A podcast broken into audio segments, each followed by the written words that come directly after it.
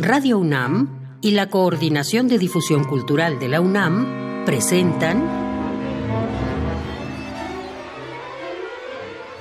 En Fa. Nuestros compositores en síntesis.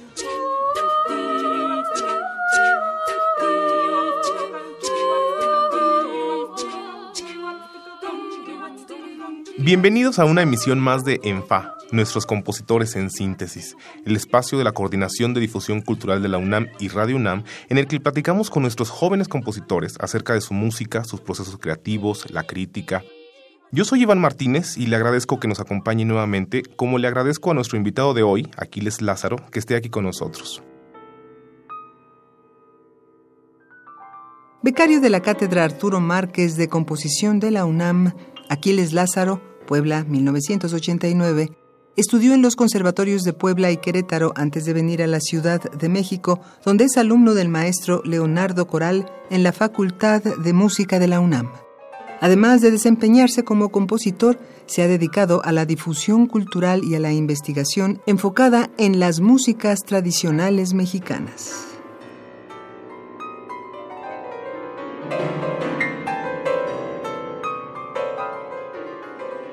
Aquiles, tú eres poblano, pero yo conocí tu música hace un año más o menos, cuando la escuché en un programa de la Cátedra de Composición Arturo Márquez de la UNAM, del que fuiste becario y donde tuviste oportunidad de trabajar con el maestro. Cuéntame cómo fue esta experiencia, trabajar con él como alumno educativamente. Sí, eh, la beca Cátedra Arturo Márquez de Composición Musical es un esfuerzo importante que ha hecho la universidad, la UNAM, para eh, estimular, fomentar que un grupo de jóvenes estudiantes de composición eh, tome clases con el maestro Arturo Márquez y eh, se, le brinda, se, nos brinda espacio a sí mismo para que esa música, la música que se escribe, que se compone allí, sea estrenada en espacios y por orquestas profesionales. Eh, son procesos complicados de trabajo, igual que todo estímulo económico, que toda beca, que todo apoyo. la beca Cátedra Arturo Márquez de Composición Musical a mí me, sumió en un torbellino de trabajo en el que yo no encontraba la salida, sentía mucha presión de trabajo. Pero por, la carga que les pedía el maestro. Por la carga de la por la carga de la propia beca y porque te pone en un ritmo de trabajo que yo realmente no había tenido, ¿no? Eh, recuerdo ya de componer música prácticamente todos los días, todos los días, y es, es complicado. Personalmente sí es una, fue una experiencia eh, que a mí me dejó muchos aprendizajes. Eh, las clases con el maestro Arturo Márquez en temas de estructura de la música, en temas de orquestación, me parecen invaluables y sigo estando muy agradecido. Pero fue un, es un proceso difícil, fue complicado. Qué, curioso que mencionaste esto de la orquestación, porque precisamente lo, lo, que a mí me llamó mucho la atención, escuché a tres, música de tres alumnos y me parecía que todos eran muy diferentes, las estéticas de cada uno. Es decir, me parecía que eran alumnos de Márquez, pero ninguno sonaba Márquez, pero en todos había una sensación de balance, de forma muy, muy estricta. Sí, realmente eh, el maestro Arturo Márquez fue siempre, eh, me, parece que es parte de su propio sello pedagógico, fue siempre muy respetuoso de las estéticas, de los lenguajes de cada quien, jamás se metió con eso, jamás. Él nos hablaba de estructura, nos hablaba de forma, nos hablaba de orquestación, de eh, aspectos técnicos concretos de la música de cada uno. Y quizá en eso logra cierta homogenización de, de, pues precisamente de la forma, que es algo que no puede menospreciarse en la creación artística, pero cada uno, eh, lo cual me parece muy, muy sano, con sus propias búsquedas y con sus propios lenguajes. Sí, eh, me, me, pareció increíble porque es algo difícil de notar en jóvenes compositores, además jóvenes muy jóvenes, es decir, que entre las búsquedas que ya estaban, digamos, muy muy hechas, era, era eso, el concepto de la forma, el concepto, el balance en la orquestación. ¿Con quién habías estudiado antes? Yo he estudiado y continúo ahora mis estudios con el maestro Leonardo Coral en la Facultad de Música de la UNAM. ¿Qué diferencias como maestros encuentras entre ellos dos? Bueno, eh, yo siempre he pensado que no hay propiamente maestros buenos o malos o maestros mejores o peores en términos generales. Eh, todo esto es relativo. ¿Relativo a qué? Relativo a los procesos personales de aprendizaje que tenga cada quien. Entonces, a mí me han funcionado ambos maestros. Eh, con el maestro Leonardo Coral he aprendido mucho en ciertos aspectos, con el maestro Arturo Márquez he aprendido también mucho en otros aspectos distintos. Oye, Aquiles, hablando, recordando ese, ese concierto, del que por cierto escribí una, una reseña, me acuerdo que eh, tus compañeros habían presentado una obra más o menos larga y tú habías presentado tres obras muy cortas. Y me acuerdo mucho que eran muy diferentes esas tres. Me parecía, además eras el más joven de, todos eran muy jóvenes y tú eras el más joven de todos ellos. Me parecía que eras el más, al que le faltaba más por descubrir su propia voz. ¿Cómo vas con eso? Eh, sí, a mí me pareció muy objetivo el comentario, eh, Iván. Eh, es algo difícil. Eh, a, veces hay colegas que se sienten atacados cuando, cuando algún crítico comenta su trabajo, para bien o para malo, en los términos que sea. A mí me pareció un comentario este, objetivo y que yo tomé con mucho sentido de autocrítica. Es cierto, la beca Márquez, por otra parte, me generó a mí en mis lenguajes, en mi proceso, una especie de ruptura. Entonces, fue como la catalización de eh, la catalización de un proceso que entonces llegó a su fin. Y prácticamente después de la beca Márquez yo empecé a escribir otro tipo de música. Digamos que estaba entonces en el clímax de las búsquedas y por eso es cierto, había tirado yo no una piedra, sino cinco o seis piedras, cada una en direcciones distintas. Es, es, curioso que, que, me digas esto, yo no lo había platicado contigo, pero justo cuando planeamos que vinieras al programa y que te pedí música para escuchar, yo mencioné un par de obras anteriores y me dijiste, déjame pensar que de lo nuevo. Justo de lo nuevo, vamos a escuchar algo, si te parece. Es Cardo, un, un, fragmento de esta pieza que escribiste para Cuarteto de Cuerdas, y lo vamos a escuchar con el increíble cuarteto José White.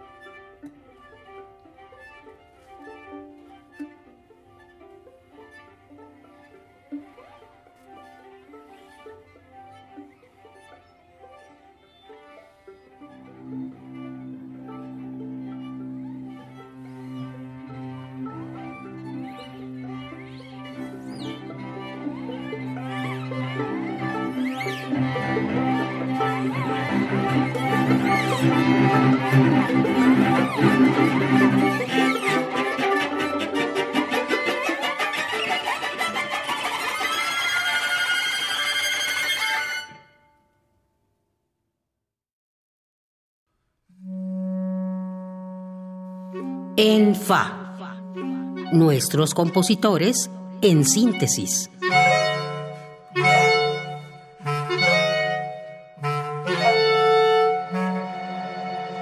Acabamos de escuchar un fragmento de Cardo de Aquiles Lázaro, compositor que está aquí con nosotros, tocado por el cuarteto José White, a quien por cierto les mandamos un saludo, este grupo que radica en Aguascalientes y que siempre ha estado muy atento por valorar la música nueva.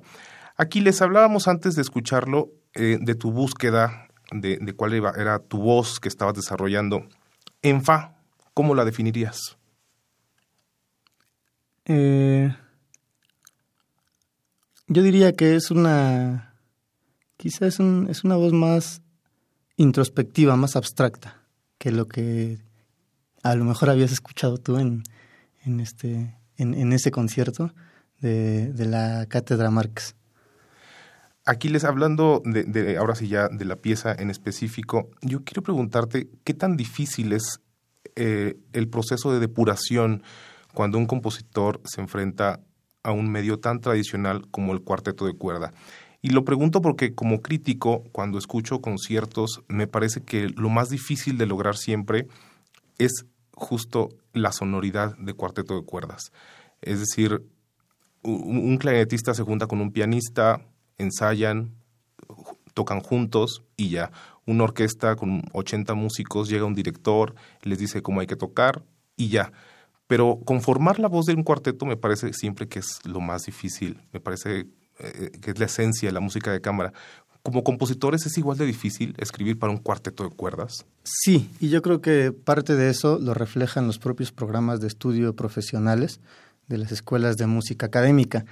Eh, porque a mí me parecía muy curioso, pero hasta ahora realmente eh, entiendo que es correcto. Me parecía muy curioso, eh, decía, que escribir para cuarteto de cuerdas era algo que se veía realmente en los últimos años de la, de la carrera. Yo decía, bueno, pero ¿por qué tanto? no pues son cuatro instrumentos, empiezas a hacer tríos y cuartetos desde el primero o el segundo año de tu carrera, ¿no?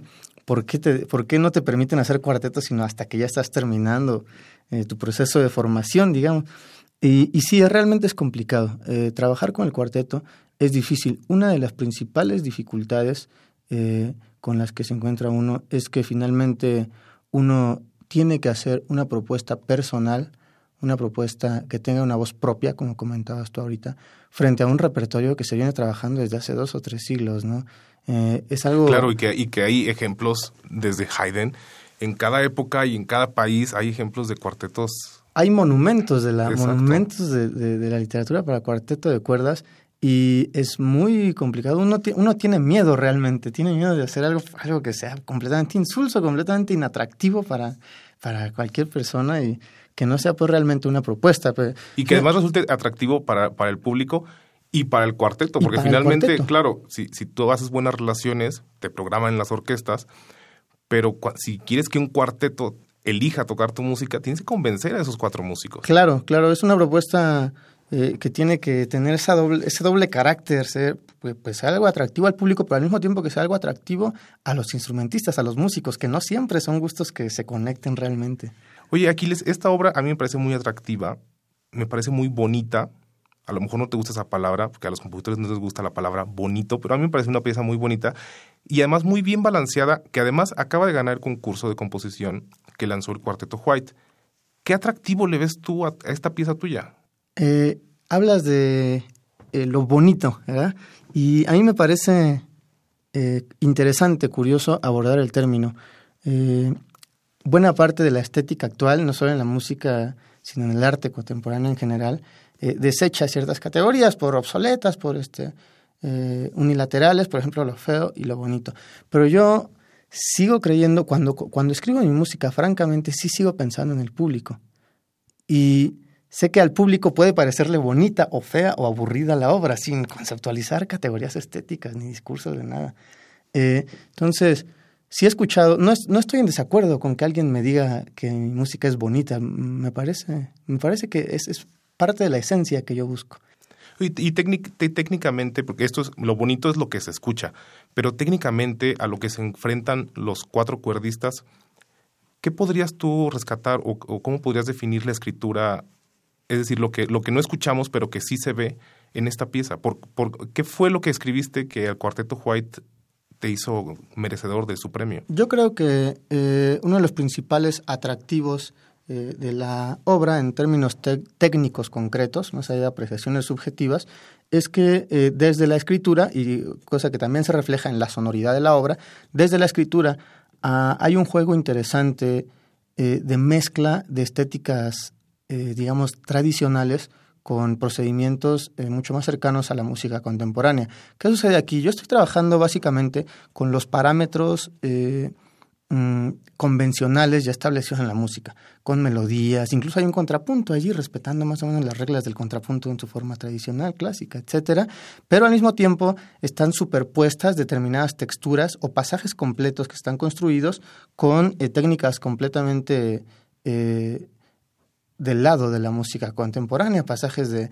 indeterminación rítmica, de indeterminación melódica, eh, pasajes donde solo les pido que toquen en determinado eh, registro del instrumento sin especificar exactamente una nota, todo eso. Pues a mí me pareció una pieza sobre todo muy bien balanceada en su construcción, en lo que cada instrumento tiene que tocar, es decir, no es un violín acompañado por un trío, sino son cuatro instrumentos muy protagonistas todos. Vamos a escuchar ahora, si te parece, algo de distinta naturaleza, pero igual para un medio tradicional que es la Orquesta Sinfónica. Es un fragmento de tu obra Chimali que tocó la Orquesta Juvenil Eduardo Mata de la UNAM con la batuta del maestro Ludwig Carrasco, una obra que por cierto trabajaste con Arturo Márquez.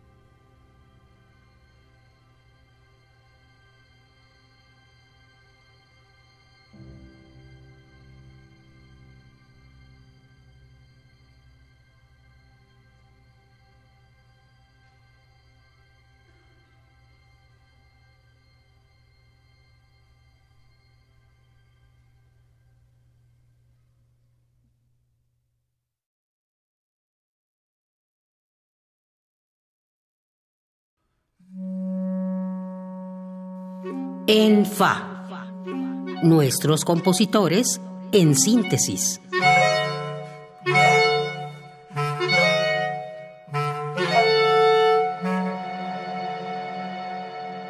Esto que escuchamos fue un fragmento de la obra sinfónica Chimali con la Orquesta Juvenil Universitaria Eduardo Mata de la UNAM, dirigida por el maestro Ludwig Carrasco, y es una obra de Aquiles Lázaro, un compositor muy joven, de 29 años, 29 años tiene, 29. De, de Puebla, que nos acompaña aquí.